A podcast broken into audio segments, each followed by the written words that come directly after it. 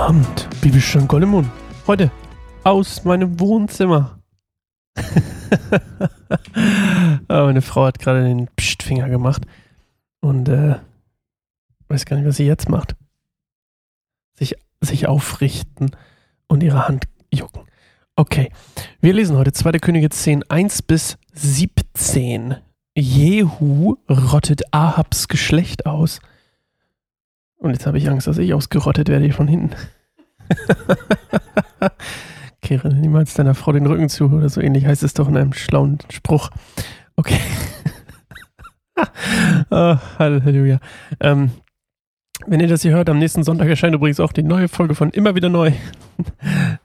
apropos, apropos meine Frau. Also, was für ein wunderbarer Titel. Jehu rottet Ahabs Geschlecht aus. Claire, könntest du nicht so klappern? Oh, kein Respekt vor dem Podcast. So, ich lese erstmal. Wir lesen immer noch Neues Leben, die Bibel. Shoutout an Neues Leben, die Bibel. Ahab hatte 70 Söhne, die in Samaria lebten.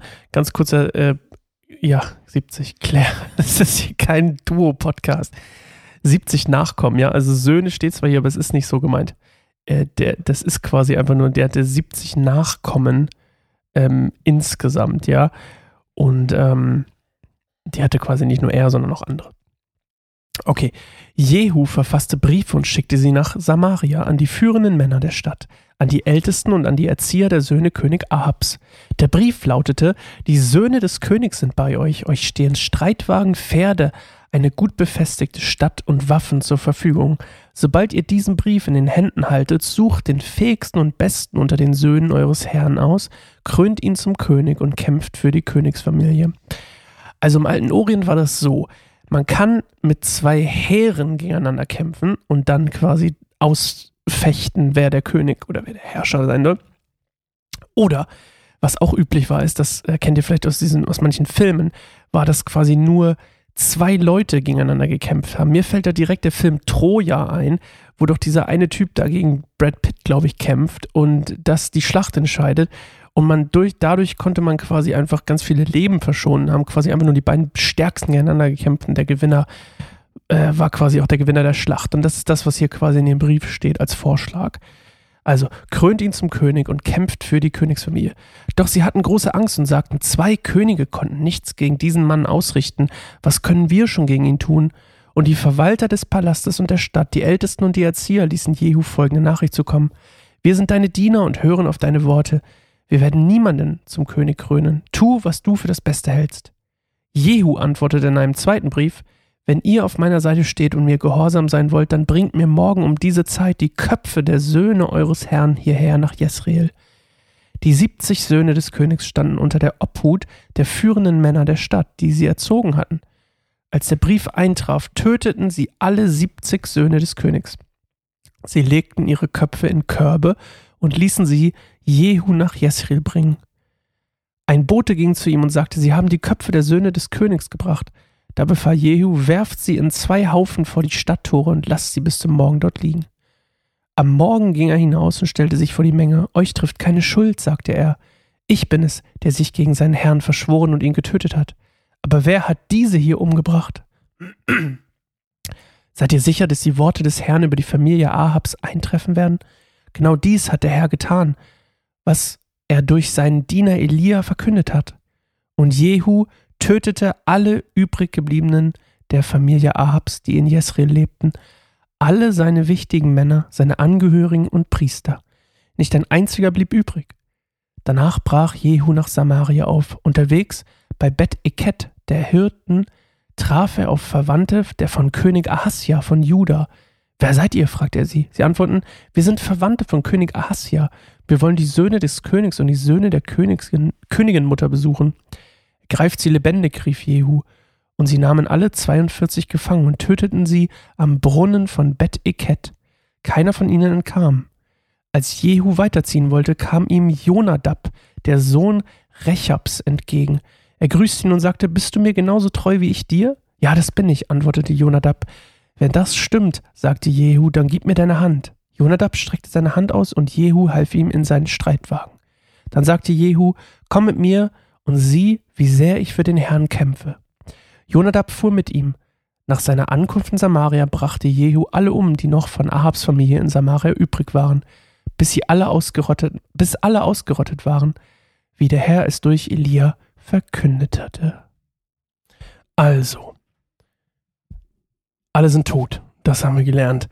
Ähm, Jehu macht das hier ein bisschen geschickt. Sein Ding ist, das wird sich immer wieder zeigen, bis er tot ist, ist, dass er immer eine gewisse List, Hinterlist dabei hat. Und wie ihr euch vorstellen könnt, ist das nicht unbedingt was, was Gott toll findet. Ähm, was später auch noch auf seine Nachfahren ähm, als Strafe dafür zukommt. Also wie gesagt, die, eigentlich, er schickt einen Brief an die Söhne als Trick sozusagen und sagt, hey, ihr sollt einen König berufen, oder beziehungsweise an die, die auf die Söhne aufgepasst haben und sagen, hey, beruft einen König.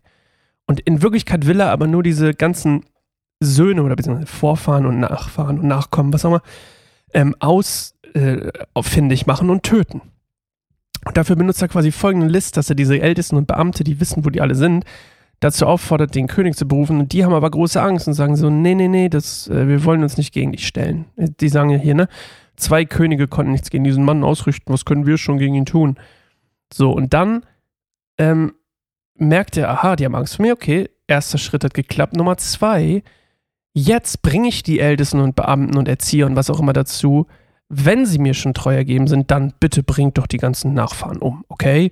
So, dementsprechend das tun sie. Und dann stellt er sich vors Volk, also dann bringen die die Köpfe, das war übrigens auch im alten Orient total ähm, gängig. klingt super, ne? Da, also die haben quasi die Schädel vor den Stadttoren, also der, der Besiegten sozusagen, die Schädel aufgehäuft ähm, um ihre Macht zu demonstrieren und zu zeigen, hey, ich bin hier der Big Boss.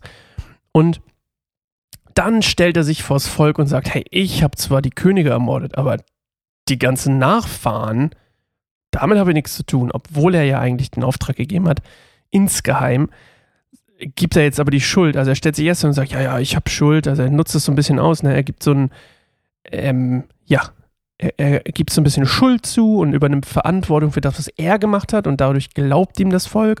Und dann sagt er im nächsten Moment, hey, aber die habe ich alle nicht umgebracht. So, und dafür müssen jetzt aber die dran glauben, die die umgebracht haben. So, und dann töten die die Leute, die die anderen umgebracht haben. Das heißt, im Prinzip sind alle weg. Und das Erstere, nämlich die Nachkommen Ahabs auszulöschen, war in Gottes Sinn, das war sein Auftrag. Aber jetzt diese ganzen anderen umzubringen mit dieser List, das findet Gott kacke. Und eben genau das wird ihm später auf die Füße fallen. In Hosea 1,4 lesen wir davon, dass ihm diese ganze, das Ausrotten oder das Töten von den ganzen Obersten und Amtsleuten später quasi, dass er da bestraft wird in seiner eigenen Dynastie, ähm, weil Gott das nicht wollte. Und in seinem Eifer sozusagen nach mehr Macht und nach, ja, vielleicht wahrscheinlich so eine, eine Mordlust, ähm, dass ihm da auch niemand im Weg stehen kann in diesem Eifer, tötet er einfach diese ganzen unschuldigen Menschen, die eigentlich nichts falsch gemacht haben, außer die ihm hätten helfen können noch, aber er rottet quasi alle Obersten aus und ähm, ja, setzt neue ein, was ihm später auf die Füße fällt. Und dann geht er weiter und tötet dann die anderen von Ahasja da und ähm, am Brunnen. Trifft auf Jonadab, äh, der war übrigens ein treuer Nachfolger des Herrn und äh, hat stets die Gesetze Mose gehalten. Und ähm, dann lädt er ihn ein und fragt ihn erstmal, gehörst du nicht zu mir? Und dann sagt er, yo, und dann lädt er ihn auf den Streitwagen ein und schüttelt ihm die Hand. Das ist so wie so ein es war damals wie so ein Statement zu sagen, hey, wir sind auf der gleichen Seite, wir sind für die gleiche Sache und wir sind, äh, wir stimmen überein in dem, wer wir sind. Und ähm, am Ende erfüllt sich das, was Elia quasi schon ausgesprochen hatte, ähm, oder was Gott durch Elia hat aussprechen lassen. Ähm, Ahabs Familie ist ausgerottet. Seine Dynastie ist vorbei. Die vierte Königsdynastie, kann man so sagen, von Israel nimmt ein Ende. Und wie es weitergeht mit Jehu, unser hinterlistiger kleiner Schweinehund hier, das erfahren wir in der nächsten Folge von Bibelschnell Goldemund. Ich bin Sascha, bis morgen. Tschüss.